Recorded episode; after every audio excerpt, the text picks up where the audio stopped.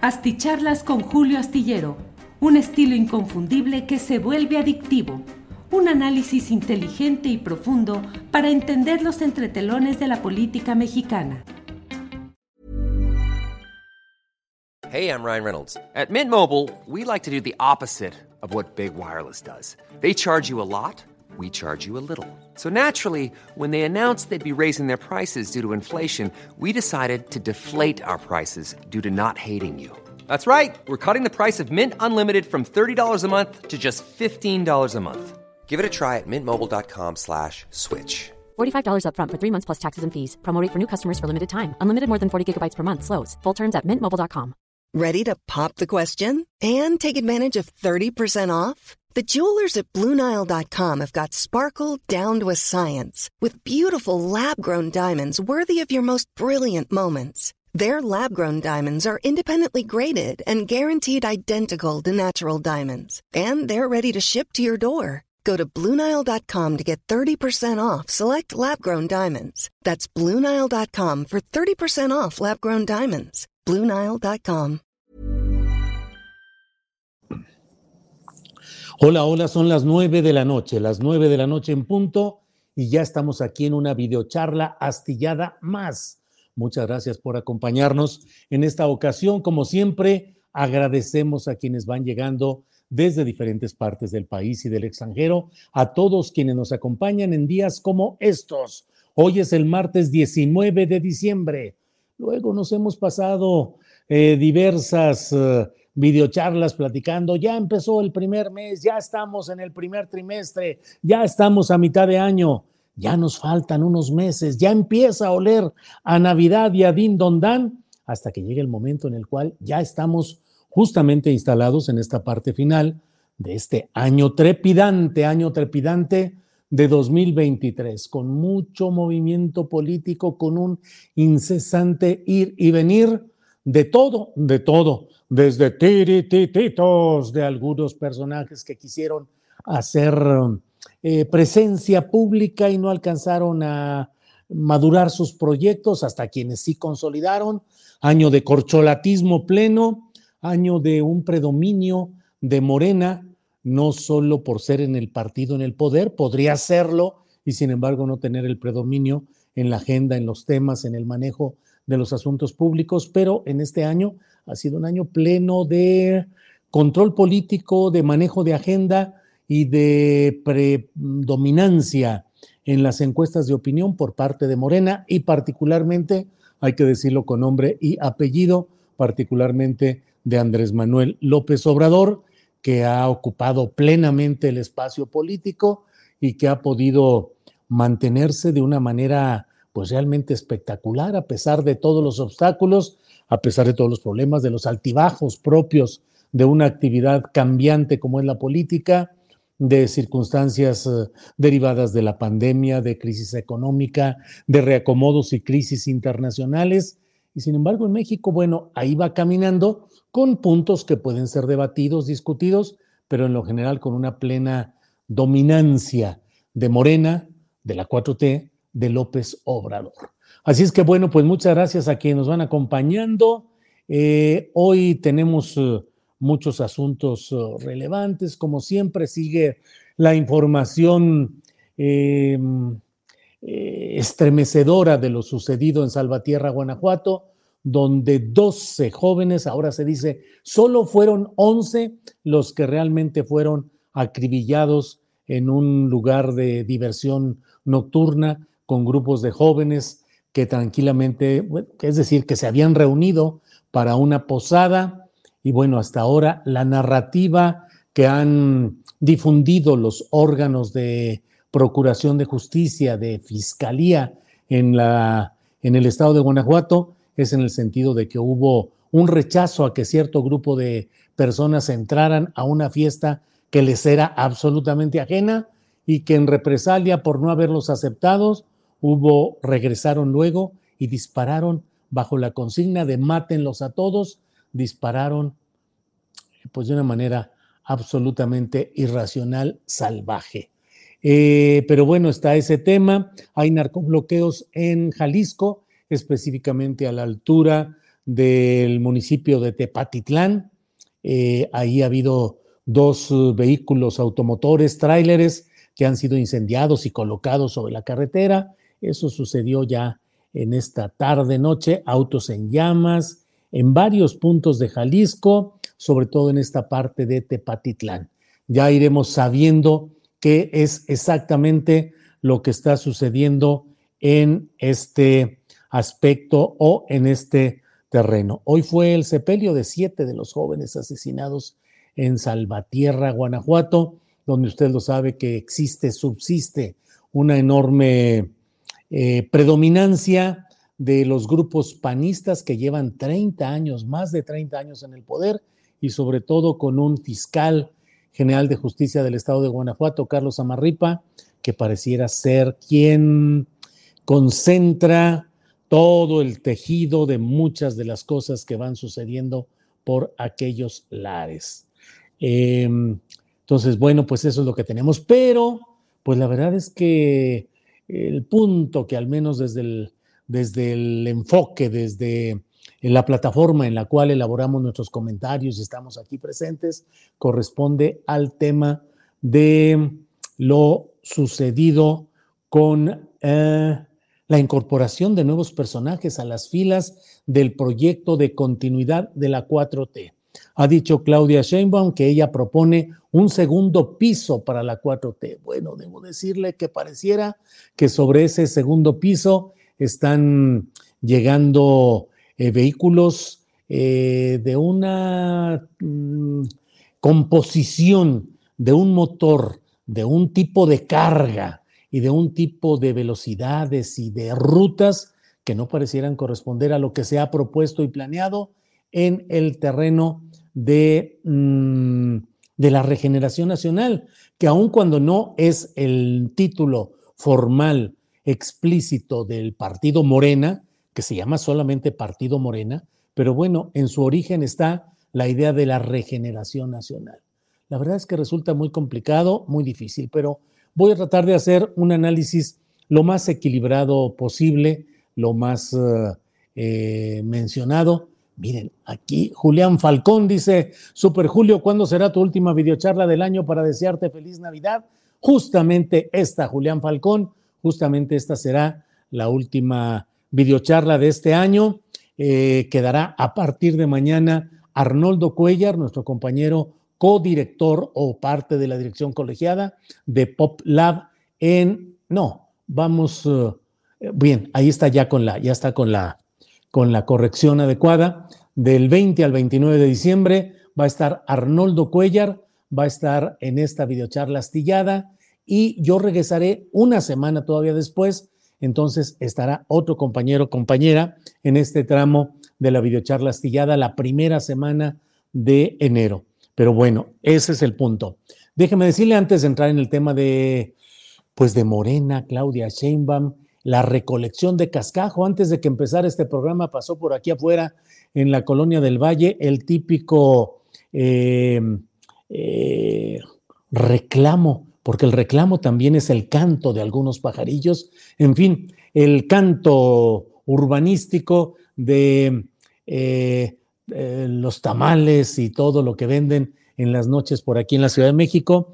Y bueno, pues um, antes de ello yo le quería comentar precisamente que así deberían de ir caminando por la calle el partido Morena, sus aliados podrían ir cantando cascajo viejo que vendan por ahí, eh, rechazados de partidos donde no tienen ya ninguna esperanza, que quieran sumarse por acá. Así ir anunciando en un carro de sonido, solicitando que haya esa recolección de políticos de la vieja escuela, políticos de la vieja escuela que se hayan quedado sin hueso, acá se les recicla, pásele por favor. Todo eso es lo que pareciera estar. Pero antes de ello, déjeme decirle que en el Instituto Nacional Electoral se le sigue complicando el asunto a Guadalupe Tadei, que no llegó en las mejores condiciones.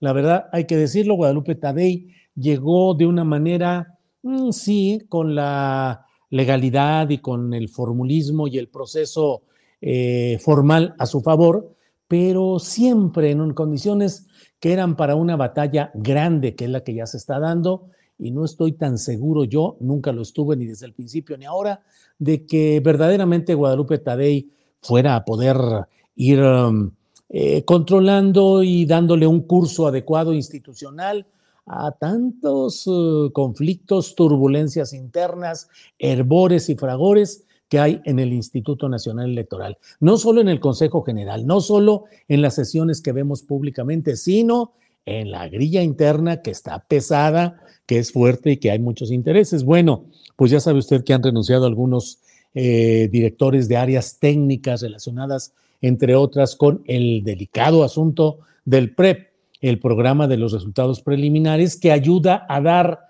una certeza, que ayuda a ir perfilando eh, cuál puede ser la realidad de los comicios en turno. Pero bueno, ahora también no han logrado llegar a acuerdos en el Consejo General del INE para que sean nombrados los titulares de las principales áreas de trabajo, particularmente la Secretaría Ejecutiva, que como lo hemos platicado aquí varias veces, pues es eh, la instancia de operación real. En el Consejo General pueden determinar líneas, dar instrucciones, pero quien las opera, quien las maneja, quien las aterriza, es la Secretaría Ejecutiva, que ocupó durante mucho tiempo el mundo Jacobo Molina, y luego las diferentes direcciones, que es una estructura burocrática especializada que pueden hacer que las cosas mm, parezcan ser, aunque no sean, o que sean, aunque no parezcan serlo. Esa es parte del embrujo, de la magia de quienes manejan estos temas en lo operativo, en lo concreto. Sí, el Consejo General determinó que pusiéramos el 1, el 3, el 5 y el 15. ¿Qué cree? No se pudo el 15, pero pusimos el 13 y luego le ponemos dos un poquito más adelante porque mire, y esto lo hacemos así, así, y a la hora de la hora, como bien lo sabemos y como lo dice el sabio refrán popular, en los detalles mete la cola el diablo. Así es este asunto. En los detalles es donde las instrucciones generales pues van siendo aterrizadas, luego se operan de una manera, se les reporta de otra forma y ahí van caminando. Pero bueno, déjeme entrar en materia, trasito de la raya que vamos a comenzar a platicar. Hace, mm, antes del 2018, antes de que eh, se realizara la elección que de manera multitudinaria le dio un triunfo no solo histórico, sino apabullante Andrés Manuel López Obrador, estuve en, la, en un aniversario de eh, la cadena periodística de los diarios Tabasco, cuyo principal producto, cuyo principal emblema es el diario Tabasco Hoy, eh, editado obviamente en el estado de Tabasco. Me invitaron, fui invitado a una conferencia amplia eh, en uno de los aniversarios de esta cadena periodística que eh, dirige Miguel Cantón Cetina. Y ahí, entre otros temas, yo les dije que a mí me parecía que la única manera mediante la cual López Obrador podría llegar al poder en 2018 sería que se abriera a tener una serie de acuerdos, de aceptar, de ser pragmático en la relación con aquellos poderes que en, en 2006 y en 2012 le habían impedido llegar al poder. Yo recordaba cómo Andrés Manuel López Obrador, sobre todo en 2006, llegaba a algunas ciudades, eh, hacía un meeting, hacía un discurso y al final se metía a su cuarto de hotel o bien cenaba o platicaba con su equipo de trabajo, pero trataba de evitar que llegaran los grupos interesados en hacer ofrecimientos eh, oscuros o comprometedores, a que llegaran a tratar de conseguir candidaturas o trato especial, sino que él trató en 2006 de aislarse de cualquier posibilidad de contaminar su proyecto con esa serie de, manejos tradicionales de la política en general y desde luego de la política mexicana. 2012 fue menos eh, el ostracismo, el, eh, aislamiento eh, que por sí mismo decidió López Obrador, pero en 2018 sí se abrió. Le recuerdo lo que yo dije porque me parece que eso es lo, lo que abrió mucho el camino a que llegara López Obrador al poder. Desde entonces yo dije, sí, solo de esa manera, pero también hay que tomar en cuenta que la construcción del poder no depende ni de los discursos, ni de la retórica, ni de la buena voluntad por sí misma. La política se va construyendo y más los espacios de poder a partir de acuerdos, entendimientos, compromisos que en el estilo de Andrés Manuel López Obrador no se realizan de manera directa, sino a través de intermediarios, de tal manera que él quede siempre a salvo de poder decir que no se enteró, que no supo, que no autorizó, que otras personas fueron las que hablaron a su nombre. Pero en el entorno del presidente y, y del candidato López Obrador, siempre se ha sabido y se ha entendido que él procura no entrar en los detalles de algunas cosas más que con algunos de sus mensajeros, algunos de ellos de su ámbito, incluso el primer círculo familiar, que son enviados a decir, vengo a nombre de fulano eh, y la propuesta es en este sentido, qué podemos hacer, qué se puede arreglar, para yo regresar y plantear y volver. Y entonces esa es una de las formas, porque la política no se puede hacer sin compromiso, simple y sencillamente no le demos vuelta a la política, es la concertación de voluntades para la búsqueda de llegar a un propósito lo más noble, lo más generoso, lo más positivo posible. Pero para ello se necesita concertar, concertar, lo cual quiere decir negociar, platicar, acordar, ceder en algunos casos, apretar en otros. Bueno, pues esa es la política y así se ha vivido. Digo todo esto porque me parece que eh, Claudia Sheinbaum está en una condición inmejorable en comparación con lo que fue aquel largo camino de López Obrador rumbo a Palacio Nacional. Porque me parece que Claudia Sheinbaum tiene hoy el apoyo abierto del principal imán electoral. Imán en el sentido eh, magnético, no en el sentido de religiosidad de otros ámbitos, sino el imán electoral es Andrés Manuel López Obrador. López Obrador que con su presencia, su participación y su empuje garantiza una alta participación electoral a favor de la candidatura que él apoye y como él lo dijo siempre, él apoyaría lo que resultara de ese proceso de consulta interna en Morena.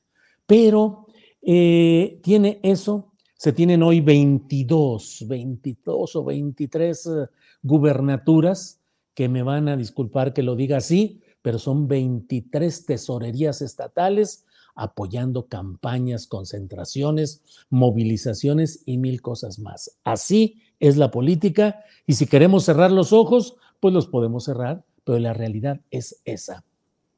Tiene una convicción de buena parte del ámbito progresista, no digo solamente el de Morena, ni de sus aliados, sino de un ámbito progresista que tiene muy claro que con todos los defectos y problemas que se puedan dar en este proceso en busca de continuidad de una, un planteamiento progresista en México, eh, no se puede abrir el camino a una derecha, una derecha cerril, ignorante, de ocurrencias como la de Xochitl Gálvez, mucho menos la vengativa de Claudio X González y mucho menos la reinstauración de los poderes priistas y panistas que fueron votados o que fueron eh, mm, colocados a un lado en 2018. Me parece que mm, eh, Claudia Sheinbaum tiene buenas condiciones, pero resulta muy preocupante y llama a reflexión profunda el ver cómo a pesar de esas condiciones positivas, encuestas de opinión altamente favorables, en las cuales con frecuencia se habla de que tiene una ventaja de 2 a 1, faltando seis meses para la elección, en las cuales claro que todo puede cambiar de la noche a la mañana, pero resultaría muy difícil un emparejamiento y, un, y superar ese eh, esquema actual, a menos que realmente las encuestas no estén diciendo lo auténtico, a menos que no haya ese respaldo tan amplio más allá de los mítines que son muy, que son muy, que son masivos, pero que no necesariamente reflejan la realidad electoral generalizada. Entonces, ¿qué se puede hacer? ¿Qué es lo que está haciendo Claudia Sheinbaum? ¿Por qué esa apertura muy lamentable al pripanismo en lo general. ¿Por qué incorporar a personajes que no solo se sabe que más adelante pueden traicionar el propósito y el proyecto llamado 4T, sino que desde ahora tienen ya un historial amplio que refuta esa expectativa. Se ha usado mucho, y me parece a mí que de una manera muy eh, sin sustento, indefendible, se ha usado una frase que dice, no importa de dónde vengan, lo que importa es a dónde van. Órale. O sea que si Felipe Caldeón Hinojosa dice, ¿saben qué? Pues yo ya me quiero afiliar, yo me voy a meter, si no me afilio me meto cuando menos a este movimiento y pues no importa de dónde vengo, la historia no importa, ni la historia en general, ni el historial particular, ni lo que se ha hecho, ni la congruencia, ni los fraudes, ni el robo, ni la insolencia de muchos personajes que ahora están llegando y dicen, adelante, son los que mentaban la madre ayer, anteayer y mucho tiempo antes a los chairos, a los izquierdistas, a los obradoristas que se burlaban de ellos y que tuvieron ganancia política y económica en aquellos tiempos y que ahora, caray, llegó el rayo divino, cataplum, los impactó quedaron deslumbrados y dijeron, oh sí, el camino es la cuarta transformación y Chainbaum es nuestra profeta. Pues no es así, no puede ser así, no debe ser así, porque la construcción del próximo poder político va a ser muy equívoca, va a ser muy adulterada, va a estar tempranamente traicionada si se siguen cometiendo este tipo de errores que desde luego pues ya vi en las redes sociales. No, bueno, lo importante es el plan C. Lo importante es tener el número de votos que se requieran. Mm, pues son, así son los procesos. Digo, para, para tener santos, pues hay que irse a la iglesia, pero no a la política. Órale, todo lo que se hablaba antes de la pureza de los grupos puristas, los que reprochaban y reclamaban mil cosas, ahora están acomodaditos diciendo, bueno, bueno, pues no hay que ser tan exigentes, digo, pues es la política, no se pueden cambiar las cosas de la noche a la mañana, y si vienen a ayudar y apoyar, bueno, pues adelante. Hace años se decía, bienvenidos, pero pensar en candidaturas jamás.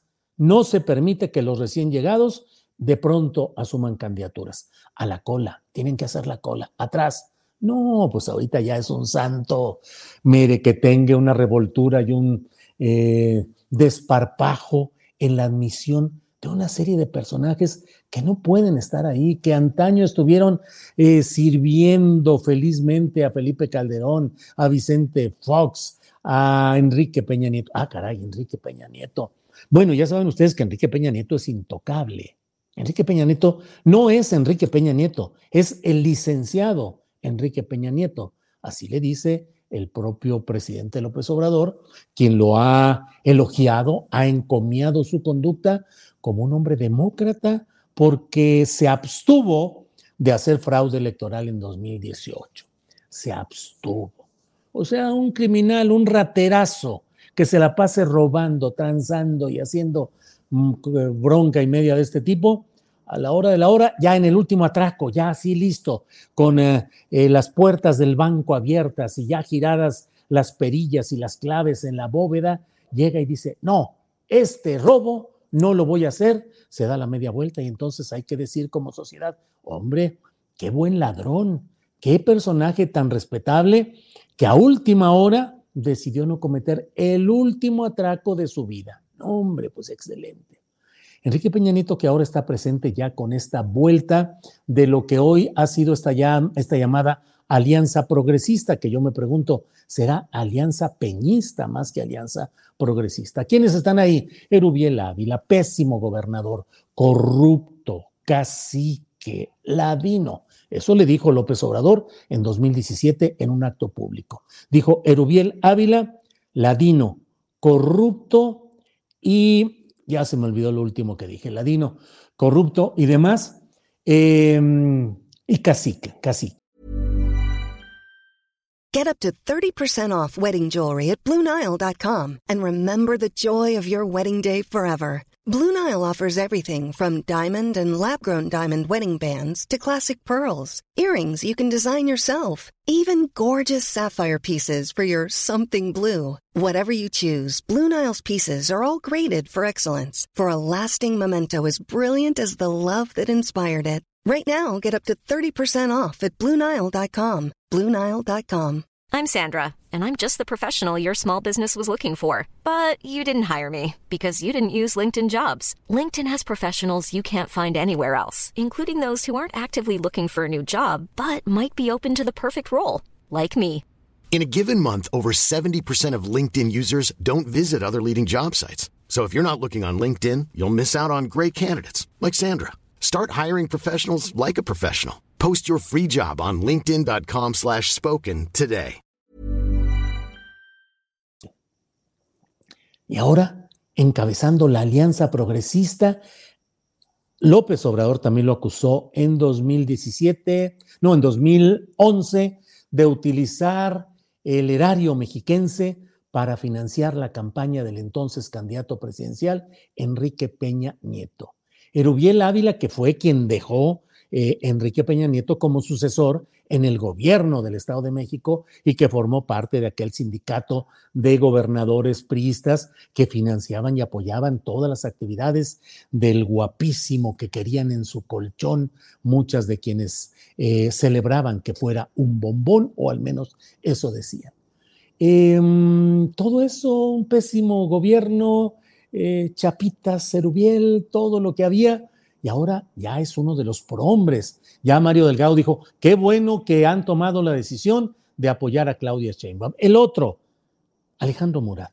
Alejandro Murat, que es una hechura de Enrique Peña Nieto. La carrera política de Alejandro Murat Hinojosa comenzó en serio con Enrique Peña Nieto, que lo nombró director del Instituto de la Función Registral y luego ya se quedó el propio Alejandro Murat, es notario público con licencia, eh, con sede en el Estado de México, es decir, es un negocio que da dinero, que él tiene esa eh, función de notario público. Luego fue director del Sistema Mexiquense de Radio y Televisión. Luego fue diputado federal, luego fue mmm, coordinador eh, de vivienda en el equipo de transición de Peña Nieto ya rumbo a Los Pinos. Y luego fue nombrado director del Infonavit, ni más ni menos, el Infonavit. Chorros y chorros de dinero en el Infonavit. Ahí estuvo. Y luego Peña Nieto lo hizo candidato a gobernador del estado de Oaxaca. ¿Por qué? Bueno, entre otras cosas, porque José Murat Casab, el uh, padre de Alejandro, fue el constructor, el eje principal para la construcción del famoso Pacto por México, que tanto se repudia en los discursos, que tanto se repelió en los discursos, que fue la causa de la ruptura respecto a los chuchos y el PRD para formar Morena. No a nadie que haya tenido algo que ver con el Pacto por México. Bueno, a testigo de honor en la firma del Pacto por México estuvo Pablo Gómez. Eh, eh, Ignacio Mier eh, votó a favor de, bueno, en fin, ahí está. Y Alejandro Murat, eh, ahora convertido en uno de los, gobernadores favoritos del presidente López Obrador. Oaxaca fue uno de los lugares a donde más visitó el propio presidente López Obrador y a la salida no quiso una embajada o un consulado como los demás que abrieron el paso a Morena en sus entidades eh, Alejandro Murat dijo que quería continuar en la política y buscar un puesto de elección popular, concretamente ser senador, aunque Salomón Jara, el gobernador de Oaxaca, tiene una pelea cerrada tratando de evitar que se le meta a hacerle un abierto contrapeso político, pues quien es su antecesor, eh, eh, Alejandro Murat. Pero eh, en toda esta historia, pues ahí está el peñismo en una absoluta presencia. Está también ahí ahora como parte de ese nuevo organismo Adrián Rubalcaba, que alcalde de Coajimalpa, que ha hecho equipo con Sandra Cuevas, pero Sandra Cuevas dice, no, ya él agarró su camino, cada quien por su lado. Pero todo esto que estamos viendo es, me parece a mí, muy preocupante. Nubia Mayorga, que es parte del equipo de eh, Miguel Ángel Osorio Chong, que fue secretario de Gobernación con Peña Nieto, la propia Nubia Mayorga fue directora de la Comisión Nacional de Desarrollo de los Pueblos Indígenas, digamos, un, lo mismo que tuvo, parecido a lo que tuvo Xochitl Galvez con Vicente Fox, bueno, pues ella también eh, integra esta alianza peñista, perdón, alianza progresista. Pero hay algo que resulta muy preocupante, que es el hecho de que mm, es la primera ocasión en la cual de manera abierta, organizada, facciosa, como si fueran em, presencia organizada, eso dije, presencia, no lo eh, hagan rimar con nada que tenga terminación encia, presencia organizada. Son un grupo de presencia organizada. Ya no están siendo las negociaciones cara a cara, persona a persona, que hasta ahora se han realizado y en las cuales cada uno en lo personal se va integrando, firma los famosos acuerdos esos que están haciendo, o por su lado, o Claudia Sheinbaum los recibe en una fotografía, bueno, como a Sergio Mayer, que lo ha recibido de regreso. ¿Qué está pasando? ¿Por qué Claudia? ¿Por qué se está dando todo esto que es desdibujar la esencia de Morena? que es desdibujar la intención de la regeneración nacional? que es abrir las puertas a los que más adelante se van a quejar de que los traicionan y en política no hay traiciones, en política hay circunstancias. Eh, lo he dicho mil veces, no se vale que quien es el director o la directora de la Selección Nacional de Fútbol se la pase quejándose y quejándose de que los jugadores lo traicionan. O bien establece una estrategia de juego adecuada para esos jugadores que tiene, o bien no los junta, no los mete, no les da la titularidad del centro delantero, no los hace titulares de la portería para luego decir, es que me traicionaron. No, en política no hay traiciones, hay errores, errores cometidos que permiten que en ciertas circunstancias se hagan las divisiones, escisiones y demás cosas. Pero eh, hoy me parece que está sumamente acelerado este proceso de recolección de cascajo político. Cascajo político por ahí que vendan.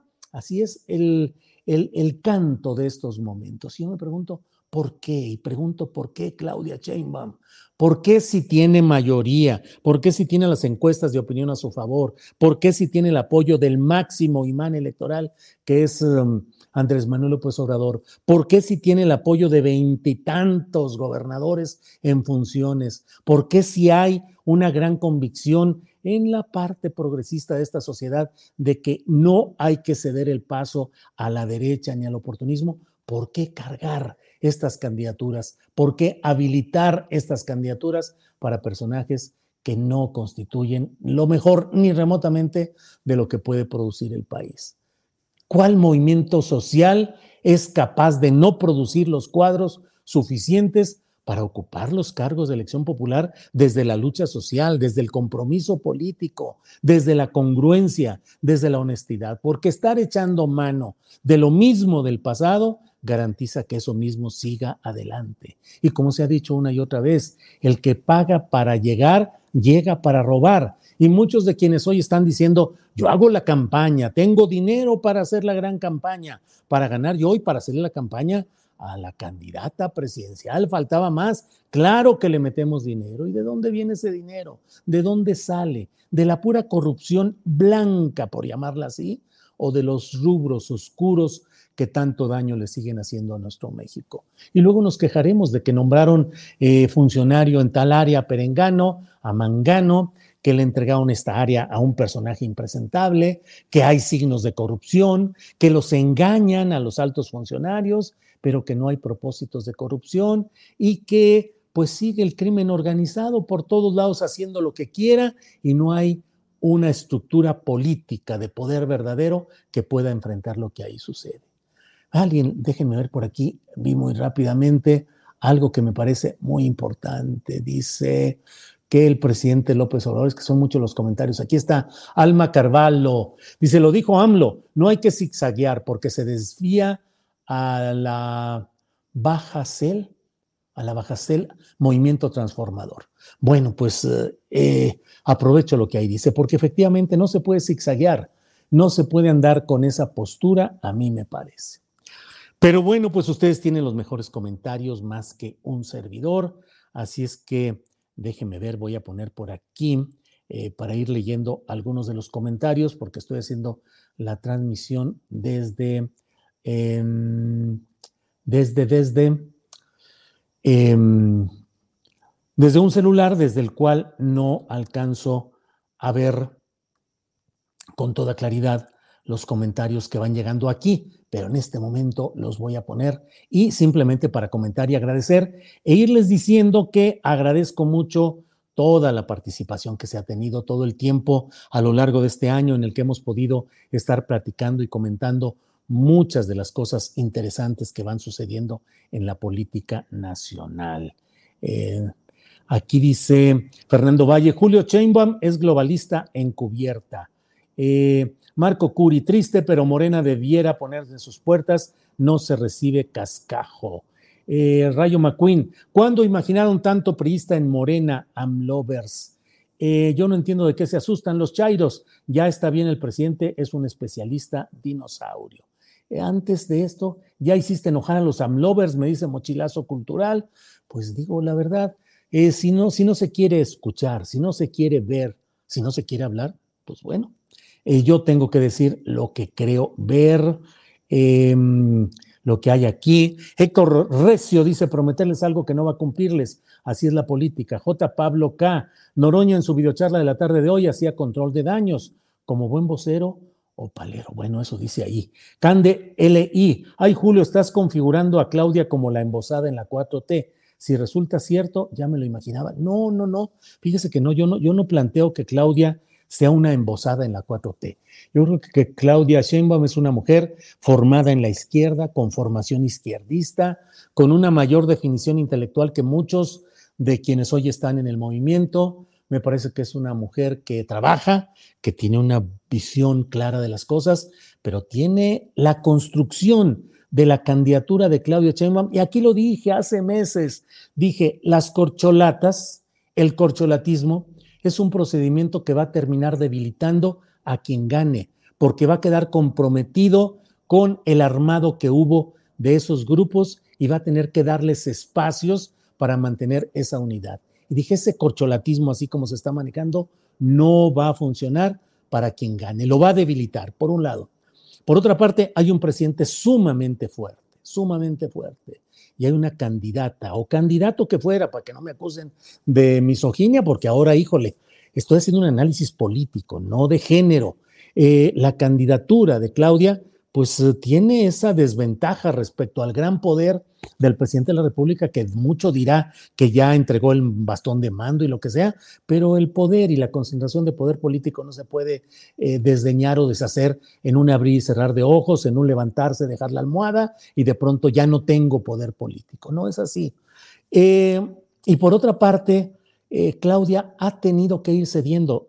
Mm, por desgracia, ya no tendremos tiempo en este año para analizar este tema, pero eh, Marcelo Ebrard sigue carcomiendo la estructura de poder de Claudia Sheinbaum y sigue insertando candidaturas y representaciones en una abierta demostración de que hay una corriente política interna que está negociando con el gran poder de la candidatura presidencial del partido en el poder que normalmente es eh, pues una, un, poder muy fuerte y se está permitiendo que el ebrardismo compruebe que hubo entendimiento, que hubo negociación, que habrá una cuota de candidaturas para ellos y que además hay una cuota de representación en todos los órganos partidistas. Así ha sido, así se ha ido colocando. Y ahora, el hecho de que el peñismo o este expriismo, que el ex es nomás formal, porque en el fondo siguen siendo los priistas de siempre. Mm, nomás les faltó Claudia Ruiz Maciú, que ella dice, creo que se anda acercando por el lado del movimiento ciudadano. Entonces, eh, todo eso, esta presencia grupal, facciosa, de presencia organizada de este prismo peñista, es un reto para la propia Claudia Sheinbaum, porque ya no está negociando en lo individual, en lo particular, de uno por uno, sino que ahora se presentan en una plataforma, dicen que van a recorrer el país y que no tienen hueso ni chamba. Vamos a ver, ahora sí que como decía Manuel González, el hombre que dejó Porfirio Díaz como presidente en un lapso en el cual solo iban a ser esos cuatro años y lo sabían para arreglar la constitución y dejar el camino para la continuidad caciquil de Porfirio Díaz. Y fue Porfirio Díaz un día al despacho de Manuel González, presidente de la República en ese momento, y le dijo, compadre, vengo a decirle que no voy a buscar yo estar más en el poder, que yo me hago a un lado, que usted va a seguir y que yo ya no buscaré ser presidente de la República. Manuel González buscaba y buscaba, jalaba los cajones de su escritorio hasta que Porfirio Díaz le dijo, compadre, ¿qué está usted buscando? Y le digo, pues estoy buscando al pendejo que le crea lo que usted está diciendo, compadre. ¿Cómo cree usted que le voy a creer todo eso que me está diciendo? Bueno, pues aquí estamos en eso. ¿Quién va a creer que Alejandro Murat, Erubiel Ávila, eh, Adrián Rubalcaba, Nubia Mayorga, eh, Jorge Carlos Ramírez Marín, yucateco, simplemente lo dijeron por amor a México, ¡sas, mano! ¡Cuánta poesía concentrada en esos personajes sublimes de la retórica más eh, excepcional! Por amor a México. No, hombre, ni hueso, ni negocios, ni tranzas, ni corrupción. No, hombre, por amor a México. Antes no se envolvieron en una bandera nacional y se desbarrancaron desde lo alto del edificio de la máxima corrupción hacia abajo para decir, todo es por México. Bueno, pues vamos a seguir adelante, vamos a ver qué es lo que sucede por aquí. Eh, Tecampa García dice, eres grande, astillero, aprendo mucho contigo. Muy amable, muy amable, gracias. Bueno, miren, algunos apoyos por aquí que mucho agradecemos. Chin, ya se pelaron por aquí, los ponemos al final. Eh, eh, Xochicoleros, Alfredo Carrillo dice, la Cochil ya valió madres, dice Gerardo Ríos. Eh, Jorge Alvarelli dice, buenas noches Julio y un saludo desde California. Bueno, antes de despedirme, les voy diciendo que ya con esta me despido por el resto de este año y la primera semana de enero. Eh, estaré ausente estas tres, estas semanas eh, esta semana solo estoy escribiendo la columna astillero y hoy hago la última videocharla de este año. A partir de mañana está con nosotros Arnoldo Cuellar, el gran periodista, director de Pop Lab, este medio eh, de Guanajuato que forma parte de nuestras mesas de opinión y a partir de mañana va a estar Arnoldo Cuellar analizando, platicando con ustedes en estas videocharlas astilladas. Y desde este lunes están eh, Arturo Cano y Marta Olivia López conduciendo el programa de 1 a 3 y en la siguiente semana estará Temoris Greco y luego la siguiente estarán Temoris Greco y Marta Olivia López. Seguiremos igual, usted lo sabe, con mucha decisión y con mucha, con mucho eh, deseo de seguir adelante. Felices fiestas, Julio Astillero, dice Rodolfo Salas, muchas gracias. Mm, mm, felices fiestas, me desean por aquí. Ya lo vimos con Monreal, tuvo que negociar para poder pasar las iniciativas del presidente. Recibir a Ebrard fue un error al tiempo. Veremos las negociaciones, dice Xochiquetzali Yaotl. Monreal, negociar, aceptar con él, darle o estar en vías de darle la candidatura de, em, de la alcaldía Cuauhtémoc a la hija de Ricardo Monreal, a Catalina Monreal eh, órale, pues digo, en familia, o ya un hermano es gobernador de Zacatecas, otro es presidente municipal de Fresnillo, que es la segunda ciudad más importante o segundo municipio más importante de Zacatecas. Ricardo Monreal ahí está, senador por salir, seguramente repetirá, eh, y luego eh, repetirá en la senaduría o no sabemos, bueno, no sé cuál vaya a ser la suerte de Ricardo Monreal, y ahora la hija buscando ocupar el espacio que ya tuvo el papá en la alcaldía Cuauhtémoc.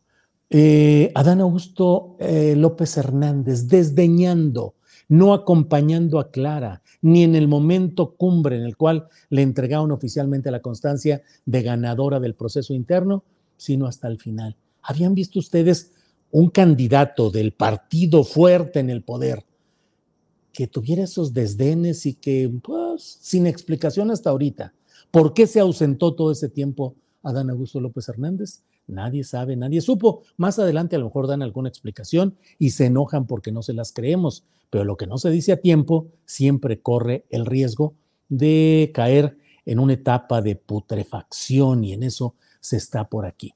Hey, Jesús Norma Martínez, merecidas vacaciones, don Julio. Disfrute las fiestas con toda su familia. Abrazo enorme a la distancia.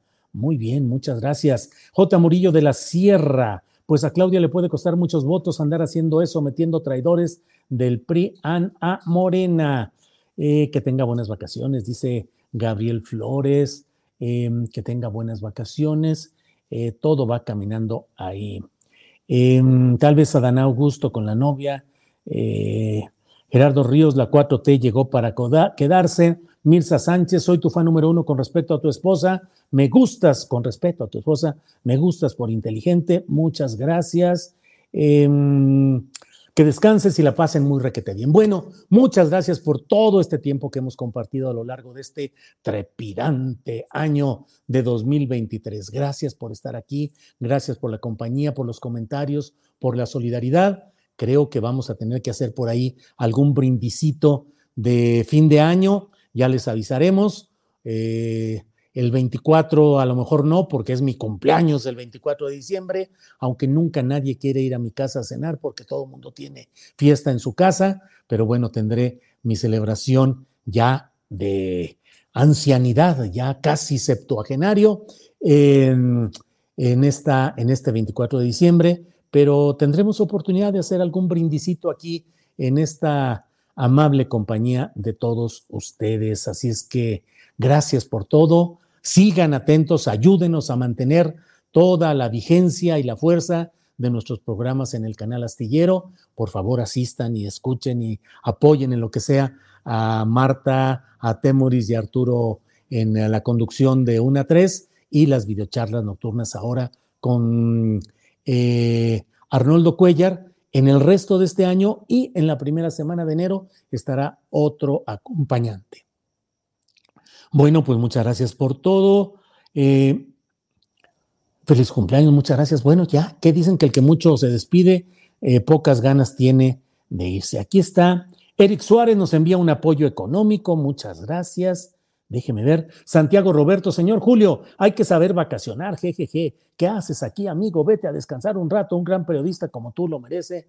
Abrazos. Le hago caso, Santiago Roberto. Eh, Unknown Soldier. Julio, pásala bonito, descansa, disfruta de tus días, de tu familia, de Ángeles Guerrero. Te mando un abrazo y mis mejores deseos para el tiempo que resta de nuestro estar y ser. Así sea. Muy bien, pues muchas gracias. Buenas noches, hasta pronto.